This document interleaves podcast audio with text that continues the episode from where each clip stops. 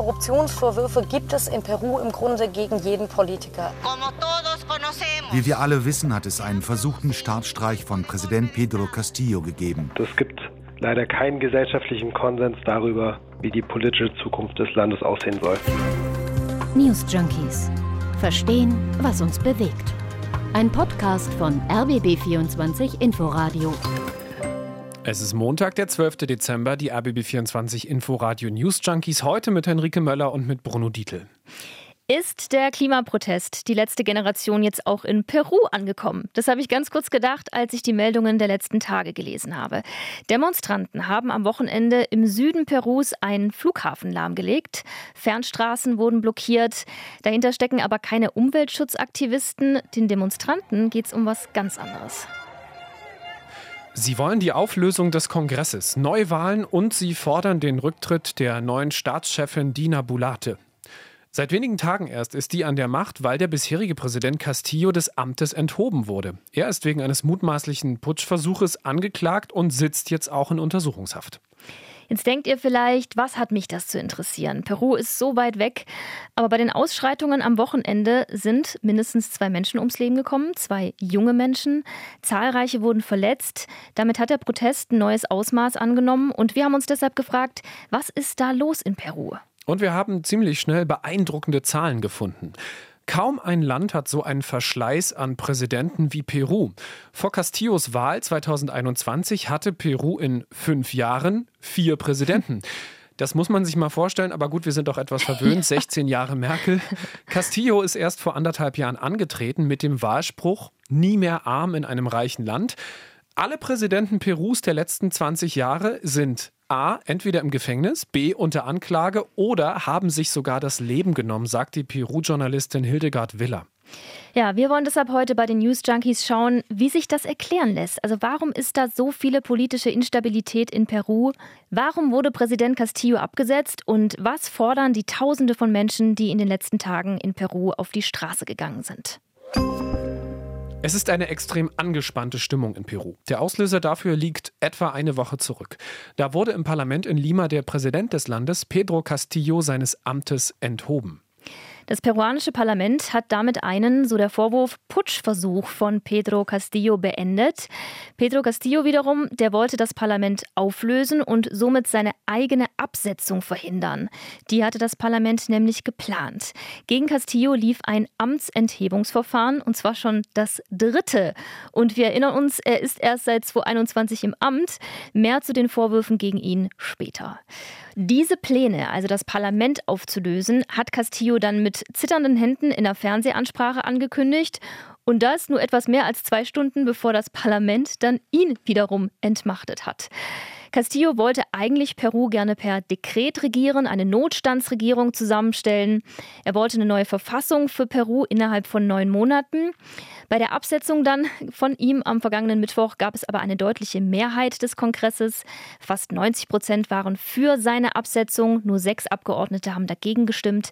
Zehn haben sich enthalten. Moralische Untauglichkeit ist übrigens die Begründung für seine Absetzung. Dieser Wortlaut steht genauso in Artikel 113 der peruanischen Verfassung drin. Was das aber genau heißt, wird nicht definiert. Und das findet Robert Helbig vom peruanischen Büro der Konrad-Adenauer-Stiftung ist durchaus ein Problem. Also da er eben so vage definiert ist, kann man ihn aufgrund aller möglichen Umstände moralischer Untauglichkeit vorwerfen. Was zum Schluss zählt, ist, dass man eine Zweidrittelmehrheit im Kongress gegen den Präsidenten zusammenbekommt. Schon vorher war klar, dass Castillo mit seinen Plänen, das Parlament aufzulösen, nicht durchgekommen wäre. Auf der einen Seite war da die Generalstaatsanwaltschaft, die hat gesagt, wir stellen Strafanzeige und das Kommando der nationalen Streitkräfte, also Armee und Polizei, haben öffentlich gesagt, dass sie die Verfassung schützen werden. Regel 1 aus dem Putsch-Lehrbuch sagt, ohne Unterstützung des Militärs kein erfolgreicher Putsch. Was wir heute auch gelesen haben, ist die Einschätzung, dass Castillo gerade durch die Pläne, den Kongress aufzulösen, viel Unterstützung im Parlament verloren hat. Ohne diesen Move hätte er unter Umständen sogar ein drittes Misstrauensvotum überstanden. Ist irgendwie auch klar. Also ein neues Parlament bedeutet ja, dass die Parlamentsmitglieder ihren Posten verlieren und damit auch Einkommen. Das bedeutet es in Peru. Das schreibt die in Lima lebende Hildegard Villa in der Taz, Journalistin. Also ein Abgeordnetenposten in Peru, das ist ein sicherer Job. Für fünf Jahre Stimme und Einfluss kann man dann, so Villa, meistbietend verkaufen. Also hier kommt auch wieder das Korruptionsproblem Perus ins Spiel. Direkt nach der Absetzung im Parlament ist Pedro Castillo in Untersuchungshaft gebracht worden. Zunächst befristet bis Dienstag, also bis morgen. Er war angeblich schon auf dem Weg in die mexikanische Botschaft, als ihn die peruanische Polizei festgenommen hat. Sowohl Mexiko als auch Kolumbien halten nämlich zu Castillo. Mexiko hat sogar angedeutet, ihm Asyl zu gewähren. Aus folgenden Gründen sagt Robert Helbig von der Konrad-Adenauer-Stiftung. Das ist aber nicht nur ideologisch, sondern auch um Stabilität in der Region zu garantieren. Die Ereignisse in Peru haben nämlich keine gute Signalwirkung und man möchte in Mexiko-Stadt und in Bogotá nicht das gleiche Schicksal erleben, wie es ähm, letzte Woche in Lima dem Castillo widerfahren ist. Castillo war jetzt nicht mal zwei Jahre Präsident von Peru. Er hat aber länger durchgehalten als viele andere. Das politische Chaos dort gucken wir uns später auch nochmal an. Es war nicht das erste Mal, dass der peruanische Kongress versucht hat, Castillo als Präsidenten aus dem Amt zu befördern. Ähnliche Versuche gab es schon im November letztes Jahr und im März diesen Jahres. Es gab auch immer wieder Vorwürfe der Vetternwirtschaft, also er hätte Bekannte und Freunde auf Posten gehievt, für die die gar nicht geeignet waren. Castillo hat außerdem in nur einem Jahr über 50 Minister verschlissen, also eine stabile Regierung war das nicht. Und noch absurder, er wollte einen Teil des Staatsgebietes von Peru an Bolivien abtreten. Staatsgebiet an Nachbarländer abtreten, sowas kommt selten gut an. Selbst bei den eigenen Anhängern hat das für Ärger gesorgt. Die News Junkies im RBB24 Inforadio. Den Podcast könnt ihr übrigens auch in der ARD Audiothek abonnieren und damit keine Folge mehr verpassen. Vielleicht hat die aktuelle Situation in Peru auch damit zu tun, dass da mit Pedro Castillo wieder mal jemand am politischen System gescheitert ist. Es ist übrigens nicht unüblich, dass politische Newcomer, wie Pedro Castillo einer ist, in Südamerika an die Macht kommen, schreibt die Südamerika-Journalistin Hildegard Willer, aber man muss dann halt auch politisch überleben. Und das ist Pedro Castillo nicht gelungen. Wir gucken uns diesen Mann genauer an, der in seiner Amtszeit vor weniger als zwei Jahren, ja, 50 plus Ministerin einfach so verbraucht hat. Ja, Pedro Castillo, der war ein Lehrer, bevor er in die Politik kam. Vom Land, aus Nordwestperu, aus der Provinz. Spätestens mit seinem Wahlspruch Nie mehr arm in einem reichen Land war dann auch klar, für wen der Marxist kämpfen will. Für die arme Landbevölkerung. Bei der Wahl 2021 hat Pedro Castillo nur ganz knapp gewonnen, mit einem Vorsprung von gerade mal 44.000 Stimmen. Er war gegen die Tochter des ehemaligen peruanischen Machthabers Alberto Fujimori Fujimori angetreten. Kleiner Exkurs. Alberto Fujimori hat tatsächlich japanische Wurzeln, war in den 90ern peruanischer Präsident, hat massiv Staatsunternehmen privatisiert, die Arbeitslosigkeit ist explodiert. Er hat dem Land einen neoliberalen Kurs verpasst, die Wirtschaft hat geboomt, das hat also funktioniert, aber auch er hatte autoritäre Züge. 1992 hat er in einem Putsch das Parlament schließen lassen, mit Unterstützung der Armee, mit Panzern und Gewehren. 2000 ist er dann per Fax zurückgetreten. Er ist einfach von einem Gipfel in der japanischen Heimat seiner Eltern nicht mehr nach Hause nach Peru zurückgekommen. Zurück zu Fujimoris Tochter Keiko. Die hat letztes Jahr, nachdem Castillo gewählt wurde, sofort Wahlbetrugsvorwürfe erhoben. Internationale Beobachter haben die Wahl von Castillo aber als transparent eingeschätzt. Ein zentrales Wahlversprechen von Castillo waren damals starke Steuererhöhungen für den Bergbausektor. Peru ist zweitgrößter Kupferproduzent der Welt und auch das gehört zu Person Pedro Castillo dazu. Er kommt aus einer indigen geprägten Region Perus und ist damit ein Vertreter, der sich gegen die weiße Elite des Landes stellt.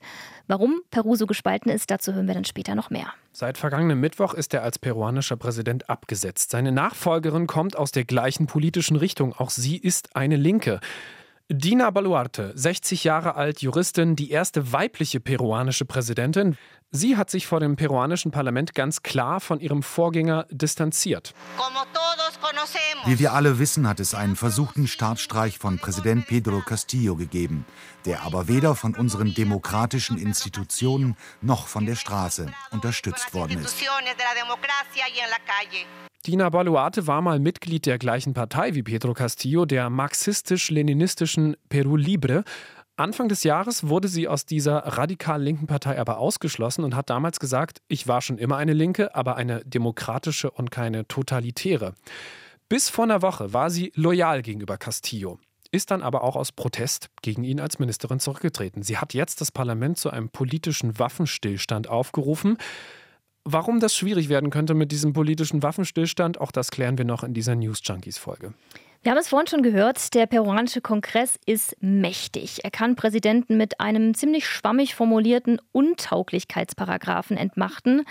Dieser Kongress wird aber auch selbst massiv kritisiert und das nicht ganz zu Unrecht, sagt unsere Südamerika-Korrespondentin Anne Herberg. Der Kongress ist jetzt auch nicht die urdemokratischste Institution, wo äh, lauter geläuterte Abgeordnete mit weißer Weste sitzen, sondern auf dem Kongress und auf den äh, Parlamentariern lasten ebenso Korruptionsvorwürfe, lasten eben die Vorwürfe, dass sie im Grunde hier eine eigene Machtpolitik betreiben und sich stets dekonstruktiv gegenüber äh, dem Präsidenten stellen. Ja, normalerweise kontrolliert ja ein Parlament die Arbeit des Präsidenten, der Regierung.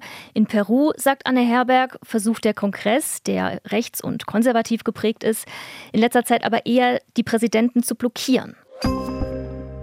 Ja, da kann einem ja schon der Kopf schwirren, nach allem, was in gerade mal so anderthalb Jahren etwa seit dem Amtsantritt Castillos in Peru politisch so alles los war. Tatsächlich war das aber gar nicht mal unbedingt eine Ausnahmesituation. Korruptionsvorwürfe gibt es in Peru im Grunde gegen jeden Politiker. Also mir ist jetzt keiner bekannt, gegen den keine äh, äh vorliegen.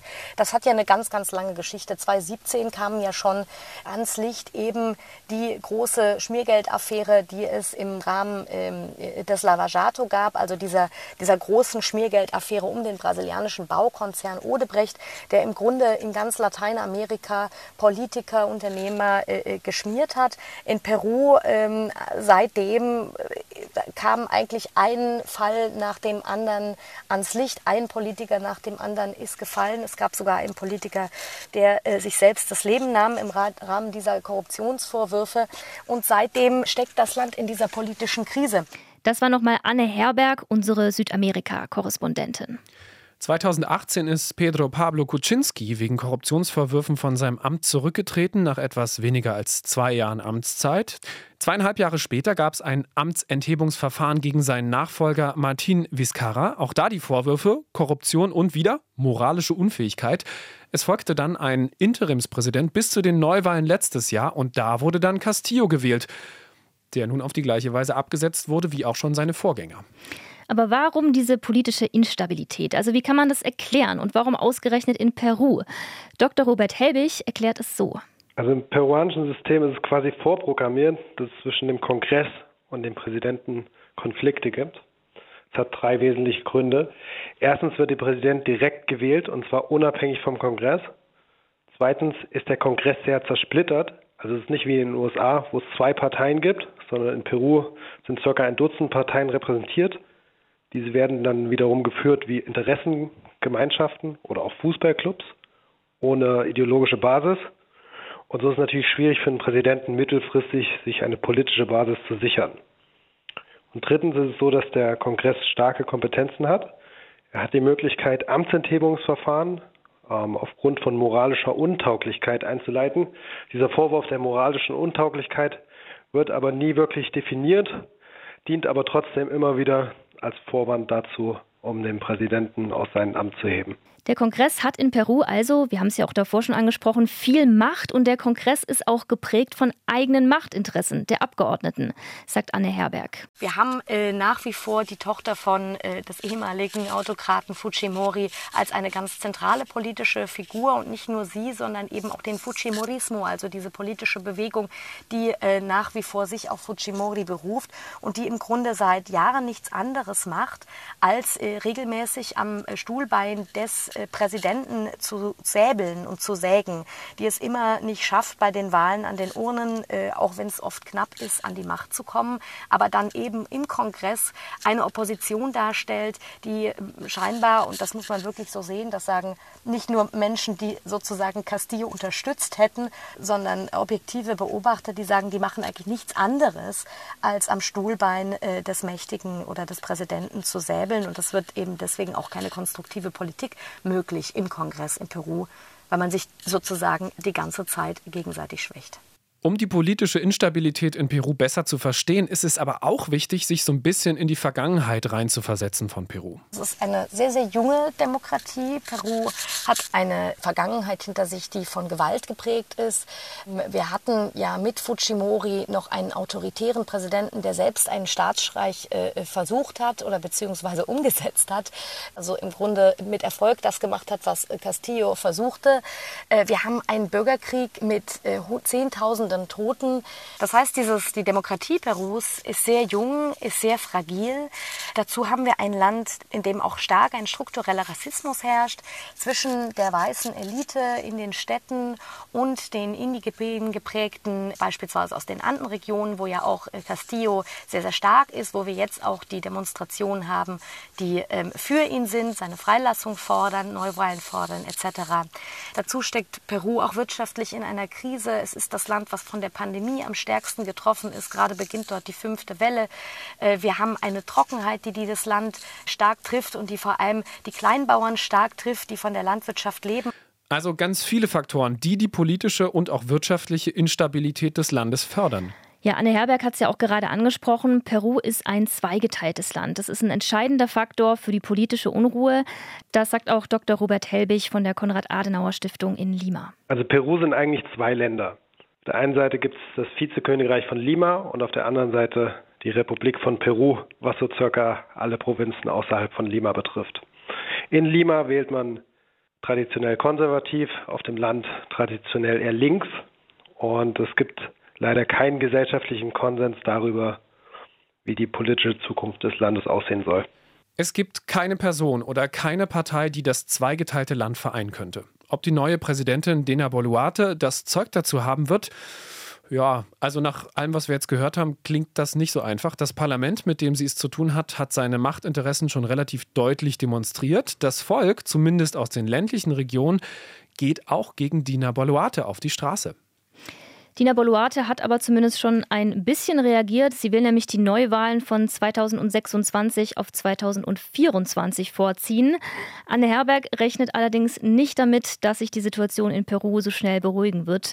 Umfragen vom November zufolge sind auch 86 Prozent der Peruaner mit dem Parlament nicht einverstanden. Die ganze Situation zeigt einfach nur, wie festgefahren es ist. Es scheint so, als ob man in Peru nicht mehr in irgendeiner Weise an die Macht kommen kann, ohne in Korruptionsskandale verwickelt zu sein. Es scheint so, dass es niemand gibt, der irgendwie eine Glaubwürdigkeit auf sich vereint und dem das Volk auch zutraut, dass er in irgendeiner Weise für alle regieren kann. Also dieser tiefe, tiefe Graben, äh, der gräbt sich eben durch die Politik in Peru, sorgt regelmäßig für Misstrauen und das deutet eher darauf hin, dass sich die politische Krise noch vertiefen könnte. Newsjunkies at rbb24inforadio.de. Das ist die Mailadresse für eure Fragen, für euer Feedback zu dieser Folge und zu unserem Blick, der heute nach Südamerika ging. Henrike Möller und Bruno Dietl sagen Danke und bis morgen und nicht vergessen, Newsjunkies abonnieren in der ARD Audiothek. Tschüss, bis morgen. Newsjunkies. Verstehen, was uns bewegt. Ein Podcast von RBB24 Inforadio. Wir lieben das Warum.